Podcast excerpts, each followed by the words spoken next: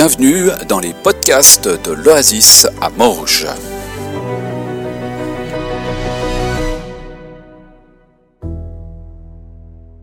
Et Noémie qui va nous apporter un, court message.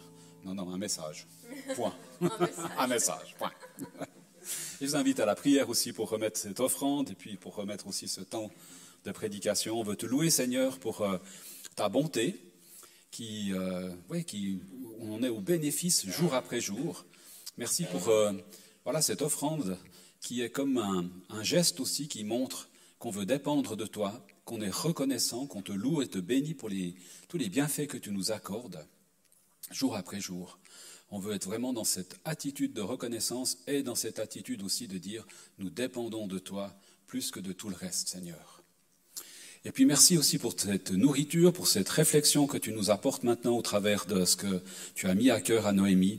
On veut la bénir dans ce temps de, partage. On veut aussi te demander des cœurs réceptifs à ce que tu veux nous partager ce matin.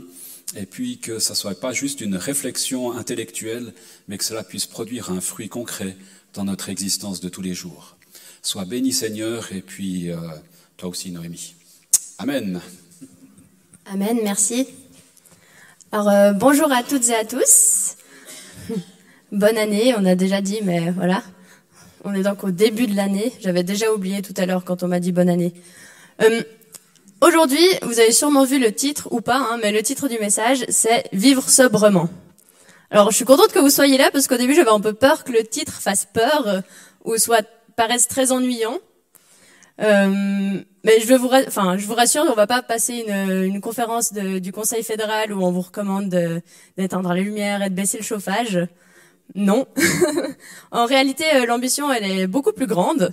On va discuter ce matin de la manière dont nous habitons ce monde, euh, nous les humains, et surtout nous en tant que chrétiens qui croyons en Dieu et qui désirons le servir. Alors, il faut le PowerPoint. Le PowerPoint n'apparaît pas. Bon, euh, je continue tout de même. Euh, du coup, voilà, c'est l'occasion, vu qu'on est en début d'année. Je sais pas si je suis vraiment fan de ce côté où on prend euh, 10 résolutions qu'on arrive à tenir euh, le plus longtemps possible, et en général, c'est quelques semaines. Mais voilà, c'est quand même l'occasion en début d'année de faire un peu un bilan de l'année dernière, mais aussi surtout réfléchir à ce qu'on veut pour la suite. Euh, je trouve que c'est voilà, c'est on devrait le faire en tout temps, mais le début de l'année est une occasion spéciale pour le faire. Et euh, surtout voilà, le thème de la sobriété, même si c'est pas exactement euh, le, enfin voilà, si le thème de la sobriété revient quand même pas mal dans les médias ces derniers temps, et du coup je me dis, enfin je me suis posé la question et on s'est posé la question au sein du groupe culte, comment est-ce que cette question nous concerne et comment est-ce qu'on peut l'aborder en tant que nous chrétiens et nous l'Église de l'Oasis? Et surtout se poser la question suivante, en quoi vivre sobrement peut nous rendre libres et en quoi est-ce que la sobriété peut-elle être heureuse?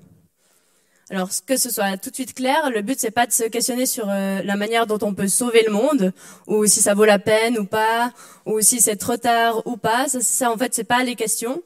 Euh, la question c'est de comprendre toujours plus comment aimer Dieu et le servir au mieux. Alors, on pourrait se poser la question euh, la manière dont on vit au quotidien, ce qu'on achète, ce qu'on mange, euh, comment on voyage, etc. Est-ce que vraiment c'est important par rapport euh, aux choses du, du, ciel, de l'esprit, enfin voilà, aux choses spirituelles? Et j'ai envie de vous répondre oui. Et on va commencer avec ce premier verset qui est dans Luc 16.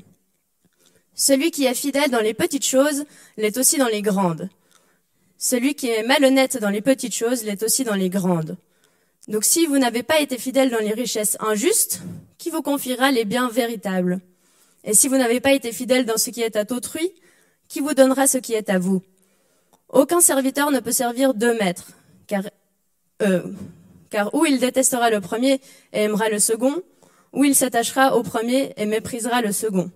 Vous ne pouvez pas servir Dieu et l'argent. Alors ici, les richesses injustes, ça signifie les biens de ce monde. C'est un peu une formulation euh, qui est difficile à comprendre au premier abord, mais c'est en gros les biens de ce monde que l'homme croit posséder, mais qui en fait appartiennent à Dieu. Les biens véritables, ben, c'est ce qui appartient euh, au royaume de Dieu, voilà, les dons de l'esprit, les promesses de Dieu, tout cela. le salut.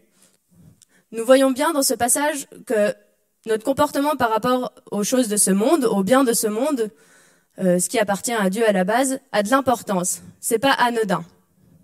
Car c'est directement en lien avec euh, nos actions aussi au niveau spirituel et euh, notre vie dans le royaume de Dieu.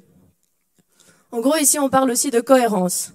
Finalement, et ça c'est une question peut-être un peu trash, comment aimer mon prochain si l'argent de mes achats revient à des personnes, par exemple, qui exploitent des enfants?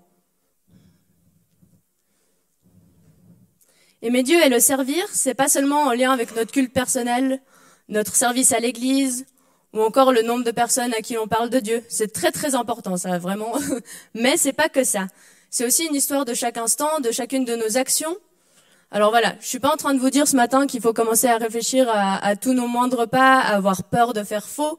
L'idée, c'est plutôt euh, avec euh, simplicité et et optimisme de se questionner sur nos habitudes, nous en tant que chrétiens, mais aussi en tant qu'Église, et de voir comment on peut les changer, euh, comment est-ce qu'on peut mieux servir Dieu, et ouais, plus largement réfléchir finalement à la manière dont nous, personnellement, mais aussi en tant qu'Église, on veut habiter ce monde, pour que ce chemin de pensée influence nos actions et notre relation à Dieu. Alors voilà, justement, on n'est pas euh, au Conseil fédéral. La Bible, c'est pas un mode d'emploi avec des listes de choses qu'il faut faire pour servir au mieux Dieu et respecter euh, le monde. Ça serait un peu simpliste et dangereux. Mais par contre, euh, il y a vraiment un message de fond qu'on peut chercher à comprendre et à assimiler au plus profond de notre cœur. C'est ce que nous allons un peu voir ce matin. Et pour cela, on va commencer par le commencement. Et le message pourrait presque s'arrêter là. La terre appartient à Dieu, qui l'a créée, et Dieu aime la terre, aime la création. Il l'a déclarée bonne.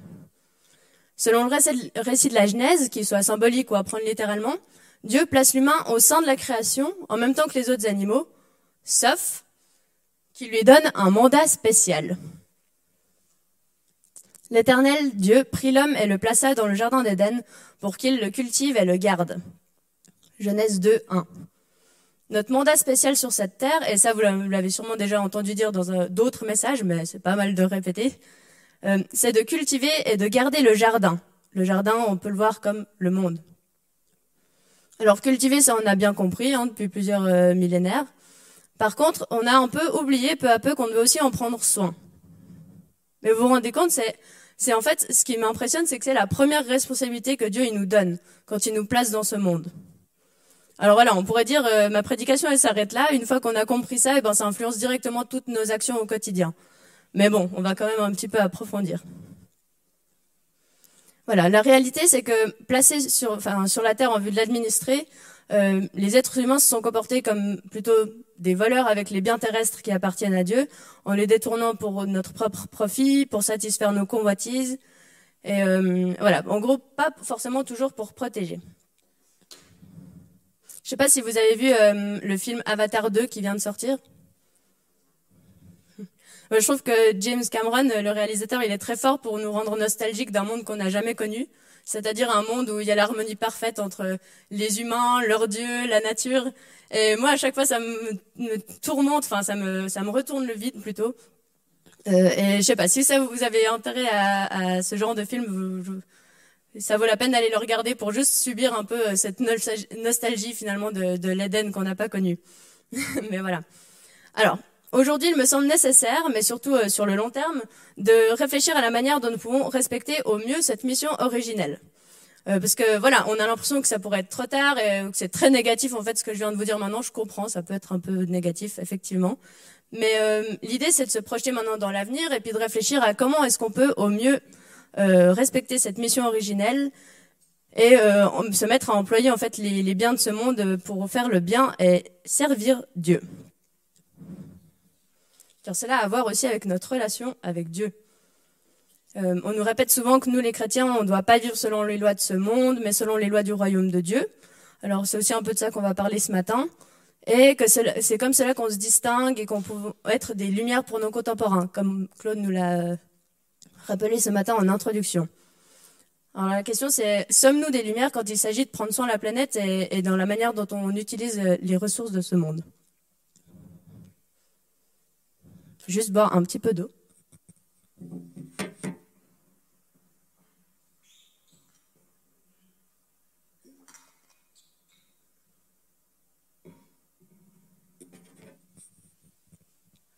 Pour la suite du constat, mais ça, j'ai l'impression que je vais pas rien vous apprendre.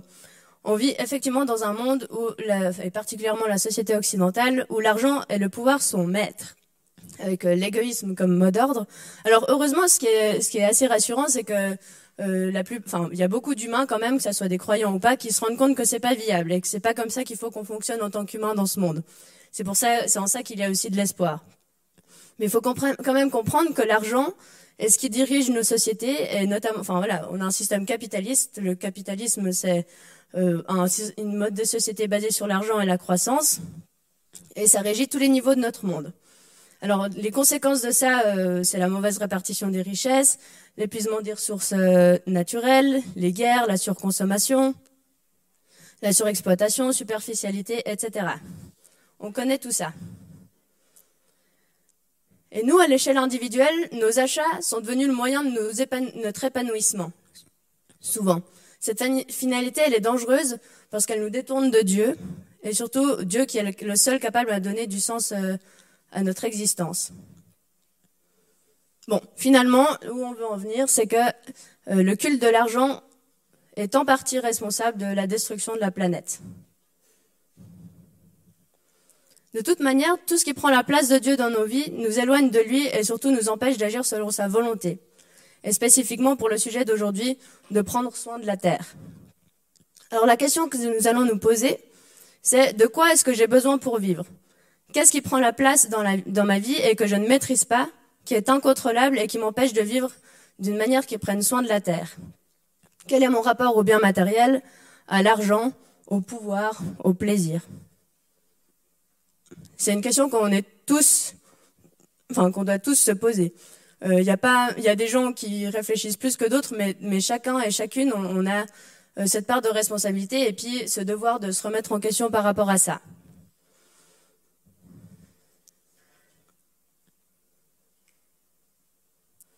Le but de tout ça, c'est de servir Dieu en tout temps. Euh, dans Colossiens 3, c'est écrit, mais c'est aussi écrit à d'autres endroits, euh, en quoi que vous fassiez en parole ou en œuvre, faites-le, euh, faites tout au nom du Seigneur Jésus, en rendant par lui des actions de grâce à Dieu le Père. Ce qui nous est conseillé, c'est de se détacher des valeurs qui priment dans ce monde. Là, vraiment, je vous ai fait le panel hyper négatif. De se détacher de ça pour vivre de manière à ce que tout ce que nous fassions, en parole ou en œuvre, nous le fassions pour rendre grâce à Dieu au nom de Jésus. Mais ça, c'est un peu facile à dire. Euh, en quoi est-ce que ça consiste concrètement? En gros, nous devons décider qu'est-ce qui guide notre vie. Est-ce que c'est Dieu ou, l'argent ou le pouvoir? Enfin voilà, il faut décider ce qui guide notre vie. Mais comment faire pour tout faire ce qui fait plaisir à Dieu? Alors c'est là que nous avons de la chance. C'est qu'on a quand même un bon exemple dans la Bible qui est le Christ. C'est un peu basique effectivement, mais c'est quand même euh, l'essentiel. Et Jésus, au niveau euh, sobriété de, enfin, au niveau mode de vie sobre, il y a de quoi s'inspirer. Parce qu'effectivement, malgré son succès, euh, on voit dans les évangiles que Jésus il avait quand même, enfin, il rameutait les foules. Il n'a jamais recherché le pouvoir, bah justement les, richesses matérielles, euh, ou à se construire une grande maison euh, pour lui tout seul. il n'a jamais eu de d'esclaves. Euh, de chevaux, ou alors même euh, une estrade en or pour faire ses prêches. il est toujours resté très simple, très modeste et, dans la, un mode de vie qui célèbre la simplicité. Il a vécu simplement entouré des siens en prenant le temps de s'arrêter, de se reposer et de méditer. Ça, c'est ce qu'on avait vu dans le message de Matthieu en fin d'année dernière. Je ne sais pas si vous vous souvenez. Et dans son rapport à la nature, on pourrait croire que Christ n'a pas dit grand-chose, mais en réalité, il nous pousse sans cesse, notamment au travers des paraboles, à apprendre de notre environnement, à observer la création, parce qu'en étudiant la création, c'est comme ça qu'on apprend aussi à connaître le Créateur. Alors Jésus, il a effectivement vécu sans excès, mais pas sans plaisir. On rigole souvent du fait que Jésus, il était très souvent à des repas avec ses amis. Je sais pas, c'est quelque chose qui revient de manière très récurrente. Euh, mais finalement, en fait, cela nous montre que mener une vie euh, sobre, C'est pas mener une vie d'asset où on se prive de tout, où on est frustré, où, euh, où on, se, se, se, on se punit nous-mêmes. En fait, ce qu'on doit rechercher, c'est un mode de vie simple, mais qui célèbre, enfin, qui célèbre la simplicité, mais où on apprend à se contenter de moins, à s'enthousiasmer des petites choses, à profiter de ce qui est accessible et trouver du plaisir, de la joie dans ce qui est à notre portée. Mais pour cela, il faut ralentir. Il faut arrêter notre course au toujours plus, au toujours plus loin, toujours autre chose, pour se concentrer sur l'essentiel. Ça, si vous avez une, une, bonne mémoire, vous vous souviendrez aussi. Je pense que je vous ai déjà montré deux fois. Mais voilà. L'exemple de Jésus, il nous montre aussi que l'essentiel dans tout ça, c'est l'amour. L'amour pour Dieu, comme nous l'avons abordé, mais aussi l'amour pour son prochain. Une vie fondée sur l'importance des relations. C'est comme ça que Dieu il a créé le monde, en fait. Un monde de relations avec l'amour au centre. C'est d'ailleurs pour ça que nous, en tant que chrétiens, pour nous, il est impossible d'envisager la question écologique sans prendre en compte les aspects sociaux, sans prendre en compte l'amour du prochain et l'amour avec un grand A. C'est complètement indissociable. L'amour de Dieu envers nous, de nous envers lui, entre nous les humains, dans la Trinité même à la base, de Dieu envers la nature, de nous envers la nature, tout est lié et c'est comme ça que Dieu il a créé le monde. C'est pour ça qu'on ne peut pas ignorer en fait ce, côté reste de la création, parce que ça forme vraiment un tout. Ainsi, pour vivre sobrement, il faut mettre l'amour au centre, et tout découle de ça. Ah, voilà. Et là, c'est une citation que j'aime particulièrement, qui est dans un livre que j'ai mis d'ailleurs à l'entrée si vous voulez le consulter, euh, qui date de 2008 hein, déjà. Donc euh, voilà. Car nous ne devrions pas chercher à vivre sobrement par devoir, crainte ou culpabilité, mais par amour. Amour pour nos voisins, pour nos congénères, pour les générations futures et ce qui est plus fondamental encore, pour Dieu. Est-ce que ça vous parle, cette, euh, Vraiment se rappeler que c'est l'amour qui est au centre et pas la peur. Maintenant, finalement, la question, euh, en quoi est-ce qu'on peut parler de sobriété heureuse? Pourquoi est-ce que se priver de choses qui nous apportent du plaisir peut nous libérer et nous rendre heureux? Durant la fin de l'année dernière, on a abordé le sujet du repos au cours de plusieurs cultes. Et euh, on a vu qu'on a tout à gagner à ralentir nos rythmes de vie pour prendre du temps de repos. Et prendre du temps de, aussi euh, de sabbat, c'est-à-dire du temps où on se, on s'arrête et on prend du temps pour à passer avec Dieu en fait. Ce principe de repos, il s'inscrit même dans l'ordre, euh, enfin dans l'ordre même de la création, le septième jour. Les gens, les animaux et la terre tous ont besoin de repos et souffrent s'il fait défaut. Donc vivre sobrement, c'est en grande partie pour se contenter de moins, mais pour se contenter de quelque chose qui est plus nourrissant et de plus essentiel. Que votre conduite ne soit pas guidée par l'amour de l'argent. Contentez-vous de ce que vous avez.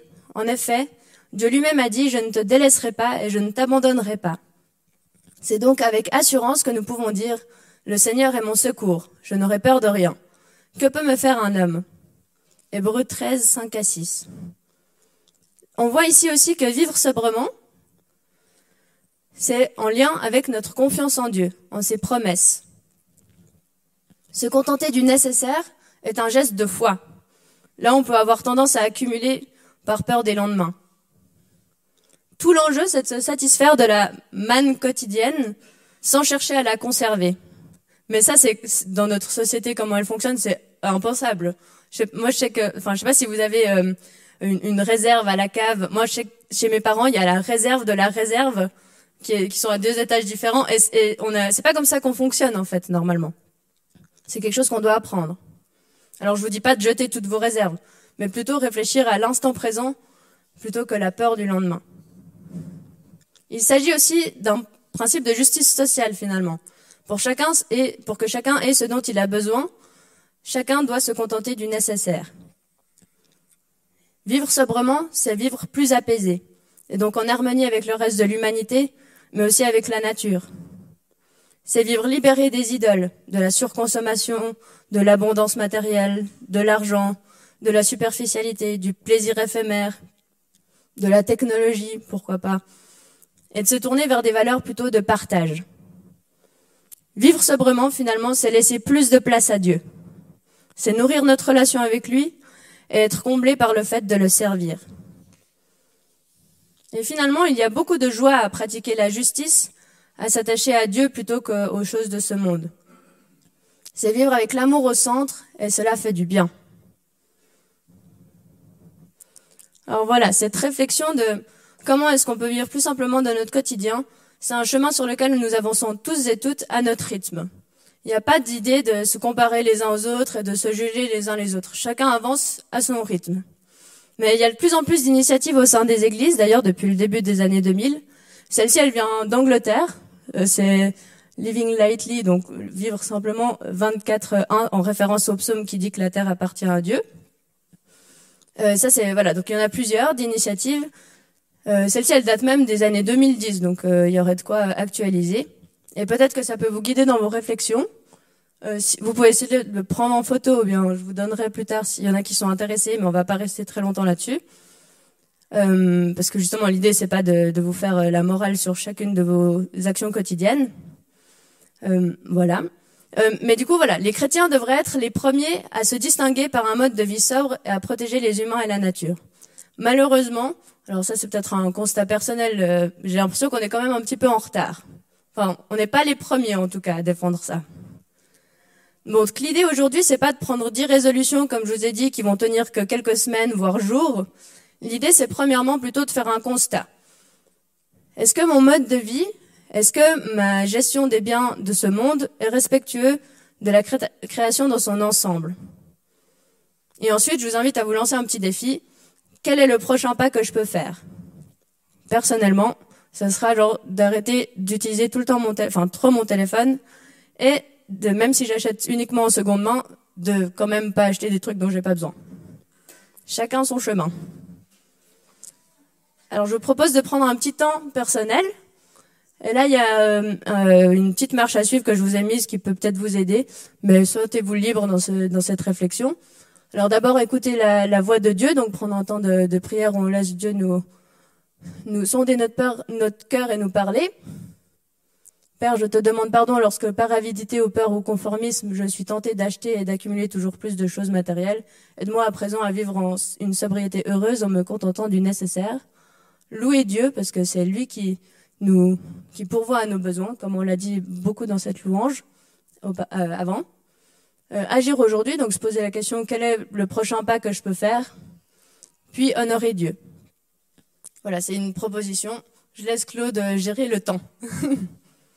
Merci beaucoup pour votre écoute et euh, si vous avez des questions ou envie de discuter plus tard, ben, je suis à disposition. Moi, je vis personnellement ce sujet comme quelque chose de très apaisant et de plutôt un sujet joyeux, même si je sais qu'il peut parfois être un peu difficile à aborder parce qu'il nous rappelle des choses négatives. Alors euh, j'espère que ça ira et bah, bon temps personnel.